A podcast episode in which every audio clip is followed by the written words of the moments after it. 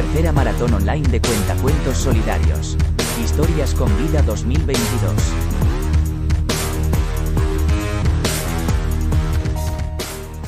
Hay una vez una mujer que odiaba la Navidad. Esto se debe a que cuando ella era pequeña, su padre había fallecido. Una noche del 2010, su mejor amiga la habría invitado a una fiesta de Navidad. Ella, al pensar en lo de su padre, pues no habría querido ir a ninguna fiesta de Navidad ni decorar su casa. Por lo que cuando le dijo que no, su mejor amiga Paola habría dicho que por favor fuese y, se, y le suplicaría varias veces. Ella al final le dijo que sí. Cuando llegó, encontró a sus dos mejores amigas, Paola y Marta. Junto a ellas habían dos chicos, uno que se llamaba Jacob y otro que se llamaría Daniel. Ellos cinco empezaron a charlar y de un momento a otro Jacob le invitaría a bailar. Esa noche fue la mejor noche que habría tenido Atena. Luego de eso, Jacob le habría pedido su número a Atena, a lo que Atena se lo dio. De ahí en adelante empezaron a hablar todos los días, hasta que un día Jacob decidió decirle si quería ser su novia. Y ella le dijo que sí. Y colorín colorado, este cuento se acabó. Tercera maratón online de cuentacuentos solidarios. Historias con vida 2022.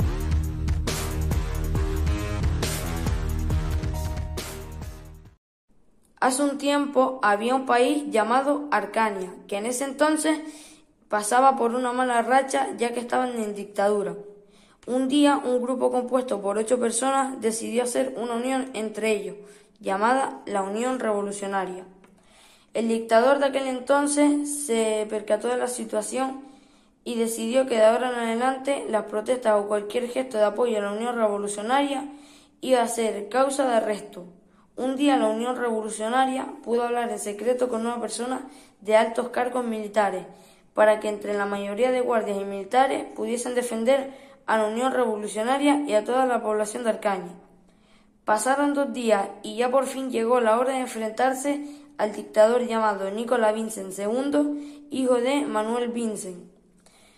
A pocas horas la calle se llenó de gente con carteles diciendo Nicolás División Arcania Libre. Las protestas tenían como propósito ir al ayuntamiento de Arcania y echar a su líder y dictador Manuel Vincent II. Al final, gracias a los guardias que se reivindicaron a la Unión Revolucionaria y a la unión de todo el país, lograron echar al dictador Nicolás Vincent. Tercera maratón online de cuentacuentos solidarios. Historias con vida 2022.